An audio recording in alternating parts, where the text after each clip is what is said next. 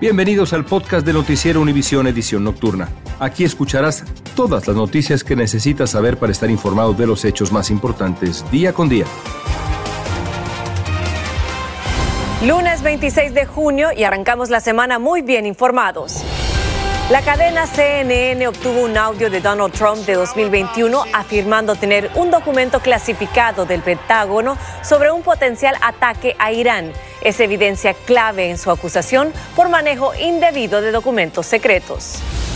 Ron DeSantis aspira a la Casa Blanca copiando propuestas de Donald Trump contra los indocumentados. Dice que eliminaría la ciudadanía estadounidense a hijos de estos inmigrantes nacidos en el país y que construirá un muro en la frontera.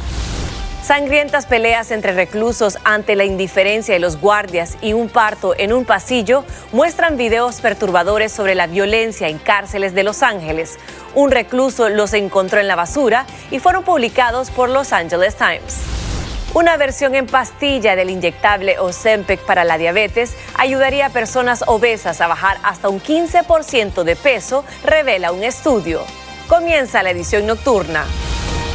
Este es Noticiero Univisión Edición Nocturna con León Krause y Maite Interiano.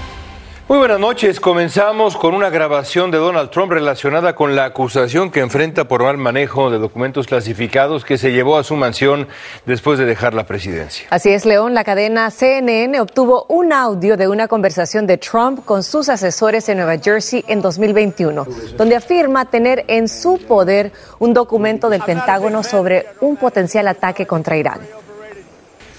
This totally wins my case, you know. Mm-hmm. Except it is like highly confidential, yeah. secret. yeah. See, as president, I could have less yeah. about it. Now I can't, you know. But this is yeah, now, now we have a problem. Isn't that interesting? Yeah. Estas afirmaciones de Trump contradicen lo que dijo recientemente en una entrevista con la cadena Fox. Trump dijo entonces que no tenía ningún documento clasificado. Esta grabación, pues sí, parece desmentirlo. Ahí está Trump respondiendo ahora a la publicación del audio diciendo que la filtración es ilegal. Bueno, y pasamos con un video revelador y perturbador sobre el infierno que se vive en las cárceles de Los Ángeles. Las imágenes muestran escenas sangrientas de peleas brutales entre reclusos, agresiones de agentes para someterlos y hasta un parto en pleno pasillo. Estos videos gráficos están guardados en una memoria USB que un recluso sacó de la basura y otro sacó de la cárcel. Y estos han sido revelados por el diario Los Angeles Times. Dulce Castellano no tiene más. Estas imágenes son parte de decenas de videos que obtuvo el diario LA Times en el que se observan peleas, apuñalamientos y hasta el nacimiento de un bebé en un pasillo de la cárcel principal del condado de Los Ángeles. Esos videos son un ejemplo de lo que nosotros sabemos ha estado pasando por muchos años. Esto no es nuevo. Nuestras comunidades han sido eh, abusadas por el sistema. En este video, un reo es brutalmente golpeado por un grupo de reclusos. Momentos después se le ve cubierto en sangre y comienza a limpiar el piso, pero nuevamente es atacado por los hombres y finalmente, después de 14 minutos, los agentes intervienen. Ante las críticas sobre la supuesta negligencia y falta de supervisión por parte de los agentes a este tipo de incidente violento, un portavoz informó que simplemente no cuentan con los recursos en las cárceles. No tenemos los recursos suficientes para poder atender a cada incidente y a veces, dependiendo del área donde haya pasado algún incidente, es difícil poder llegar adecuadamente. Algunos de los videos tienen fechas que van del año 2017 al 2021. Estaban guardados en una memoria USB que un recluso encontró en la basura y recientemente compartió con el diario. Esos videos son de mucho valor para nosotros porque de los errores que cometemos aprendemos mucho. Entonces nosotros compartimos esos videos para que ellos puedan verlo y, de esa forma también aprender de errores que hemos cometido, no solamente en incidentes, pero en años, muchos años anteriores. Varios grupos comunitarios hoy pidieron que se cierre la cárcel y que en su lugar se diseñen programas comunitarios. Es necesario cerrar esta cárcel para poder redirectar más fondos para personas que están sufriendo con su, salud mental. El edificio fue construido hace 60 años y sigue siendo el blanco de demandas legales. Dulce, ¿se sabe por qué la memoria del USB que contiene esas imágenes fue desechada a la basura? Maiti, el portavoz dijo que una de las posibilidades es que algún agente haya tirado por accidente esta memoria USB, pero no hay manera de saber a quién le pertenecía exactamente porque las unidades no llevan nombres. Los videos son de los años previos a la administración actual, pero se cuestiona si las tácticas han cambiado dentro de las cárceles debido a que hace unas semanas surgió otro video que pone en cuestión las acciones de los agentes. Desde Los Ángeles, Dulce Castellanos, León regresó contigo. Gracias, Dulce. Una adolescente, mientras tanto, se defendió valientemente de un sospechoso que trataba de secuestrarla. Esto en una estación del metro de Washington, D.C. El delincuente empujó a la joven, forcejeó con ella, tenía 13 años, por cierto. Luego trató de meterla a un auto a la fuerza. Ella se resistió con uñas y dientes, logrando escapar del delincuente que ahora es buscado por la policía. Y la oficina forense del condado de Bexar calificó de suicidio la muerte de un trabajador del aeropuerto de San Antonio que murió tras ser succionado por el motor de un avión. La Junta Nacional de Seguridad de Transporte dijo que ya no investiga el fallecimiento del trabajador.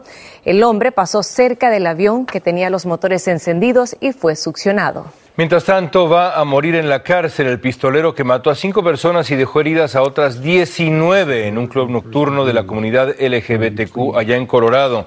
Anderson Lee Aldrich fue condenado a cinco cadenas perpetuas y dos mil años más por la matanza en el 2022 en el club Q de Colorado Springs. Acribilló a las víctimas con un rifle de asalto. Y en San Antonio, Texas, hay gran indignación por la muerte de una madre y abuela a manos de tres policías hispanos acusados de asesinato. Los agentes acudieron al edificio donde vivía Melissa Pérez porque estaba cortando los cables de la alarma de incendio. Pérez, que tenía una crisis de salud mental, se encerró en su casa y se negaba a salir. Le lanzó una vela a los agentes, los amenazó con un martillo y estos terminaron disparando mortalmente.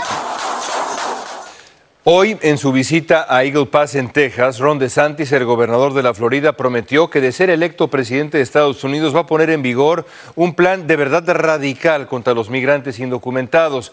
Entre los puntos más importantes destaca que piensa finalizar el muro fronterizo, va a cerrar, dice, la entrada ilegal, terminando con la práctica de capturar y liberal, como se le conoce, y aseguró que va a combatir a los cárteles de la droga, una auténtica guerra. Además, reincorporaría el programa Quédate en México tan polémico, negociaría, dice, con el gobierno de Panamá para evitar que los migrantes crucen por la selva del Darién. Y ojo con esto, De Santis dice que pretende acabar con la ciudadanía por nacimiento para los hijos de inmigrantes indocumentados. Esto, por cierto, es inconstitucional según los expertos legales.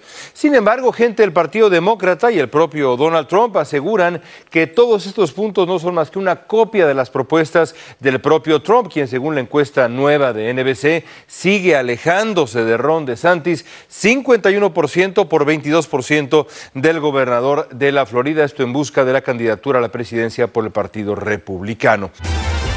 Estás escuchando la edición nocturna de Noticiero Univisión.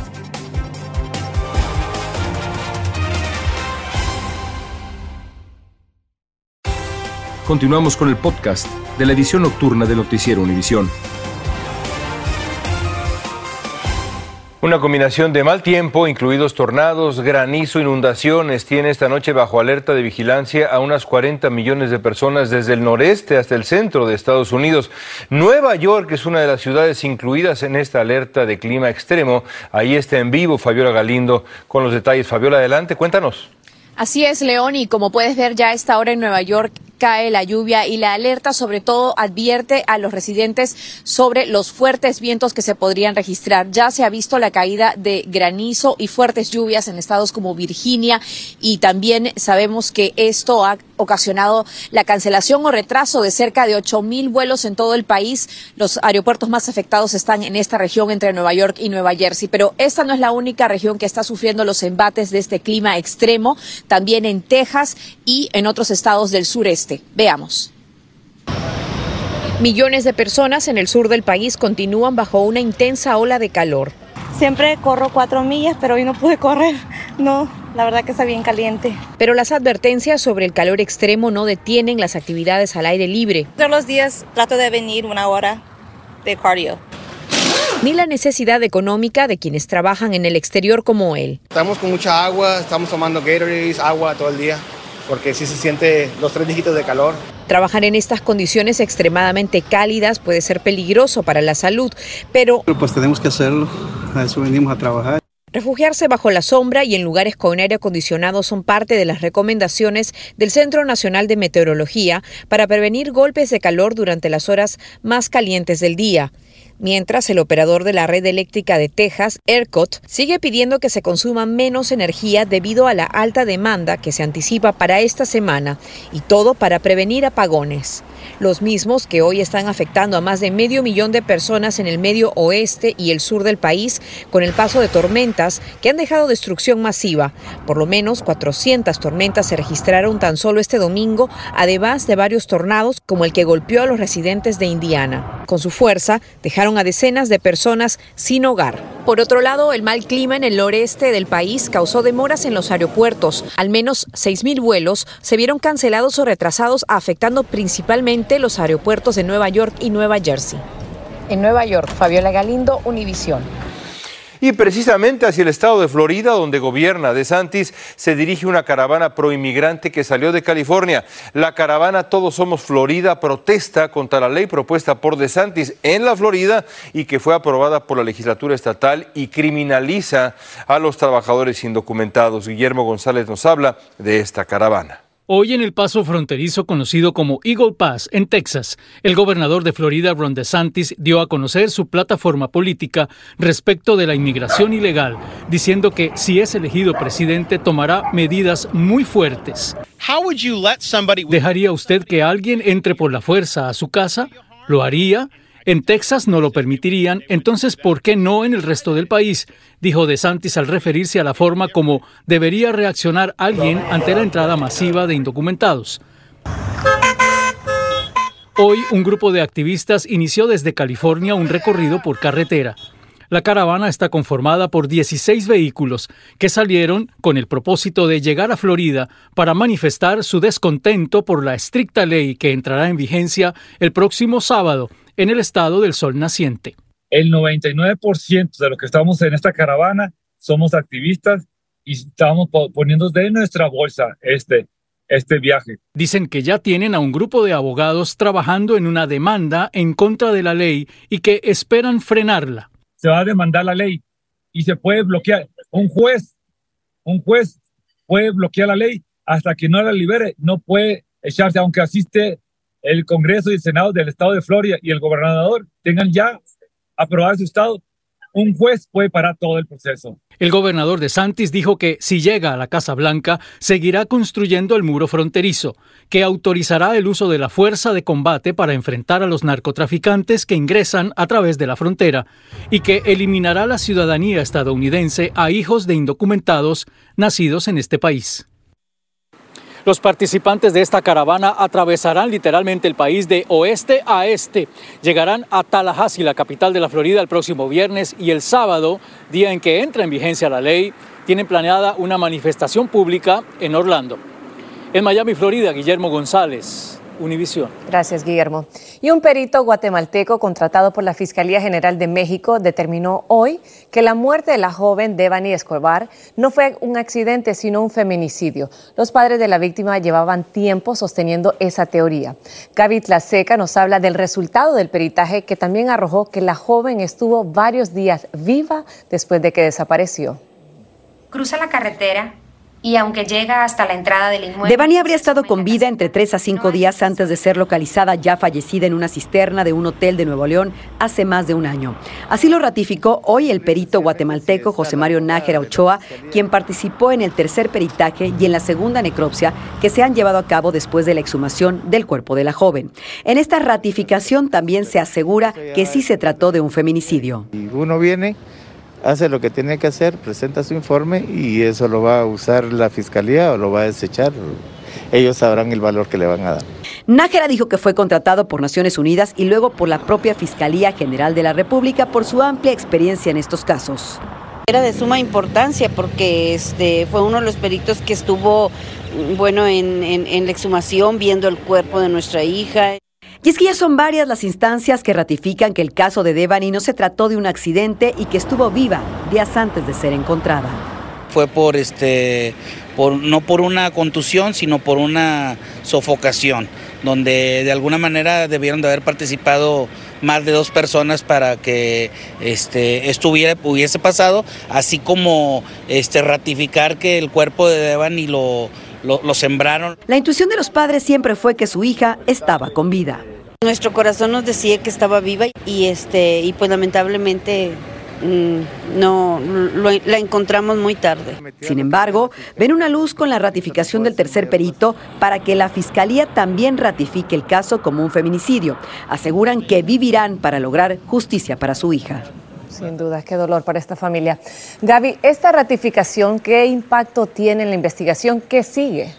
Pues mira, Maiti, muy buenas noches, qué gusto saludarlos. Esta nueva ratificación de lo que ya habría investigado este tercer perito guatemalteco quiere decir que tiene la Fiscalía General de la República aún más presión para poder ratificar también y dictaminar que sí se trató de un caso de feminicidio, el caso de Devani, por supuesto. Pero por otro lado, habrá un sinnúmero de preguntas y de de, de, cuestiones que los papás en este momento no saben qué hacer, porque su hija pudo haber estado secuestrada de tres a cinco días sin saber ni con quién ni por qué. Estamos al pendiente de este caso. León, regreso contigo. Qué escenario tan trágico. Gracias, gracias Gaby. Seguiremos pendientes. Y muchos califican de milagro el despertar de María Ángel Caballero, una inmigrante colombiana de 19 años que cayó en coma por tres días cuando dio a luz a su pequeña el 20 de junio en un hospital en Indiana. Ella, su mamá, su hermana de 13 años viajaron a México y se entregaron a las autoridades de inmigración en El Paso, pero a la hermana y a la madre las deportaron. Ahora esta joven suplica a las autoridades de Estados Unidos que permitan que su mamá la acompañe durante su recuperación. Solo pido que mi mamá venga a cuidarme, sea un mes, dos meses, tres meses, lo que sea posible, pero necesito de ella. El hospital donde la atienden extendió una carta a las autoridades para que le otorguen una visa humanitaria a la madre de María Ángel y pueda venir desde Colombia. Ojalá que así sea.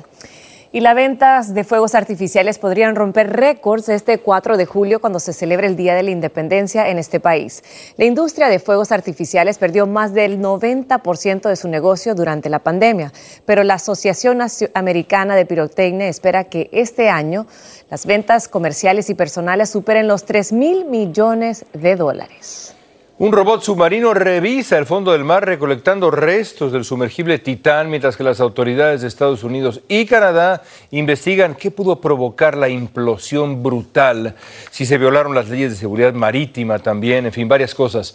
Por su parte, la madre del joven de 19 años que murió en este incidente dijo que él sí quería ir a la expedición. Continuamos con el podcast de la edición nocturna de Noticiero Univisión. La compañía farmacéutica que elabora el inyectable Ozempic para la diabetes uh, quiere comercializar en pastillas ese medicamento que también ayuda a combatir el sobrepeso. Es que un estudio clínico realizado con cientos de pacientes en varios países mostró que las píldoras ayudan a perder peso hasta un 15% del peso corporal. Ozempic. Y si usted maneja un auto Honda, esto es de suma importancia, ya que Honda está llamando a la revisión de 1.200.000 de sus vehículos en Estados Unidos por problemas de visibilidad en la cámara trasera que podría aumentar el riesgo de choque. Los modelos implicados en este aviso son las camionetas modelos Odyssey 2018, 2023, Pilot 2019 al 2022 y Passport 2019 al 2023. El problema es por un cable de conexión que no permite ver la cámara. Gracias por escucharnos. Si te gustó este episodio, síguenos en Euforia, compártelo con otros, públicalo en redes sociales y déjanos una reseña.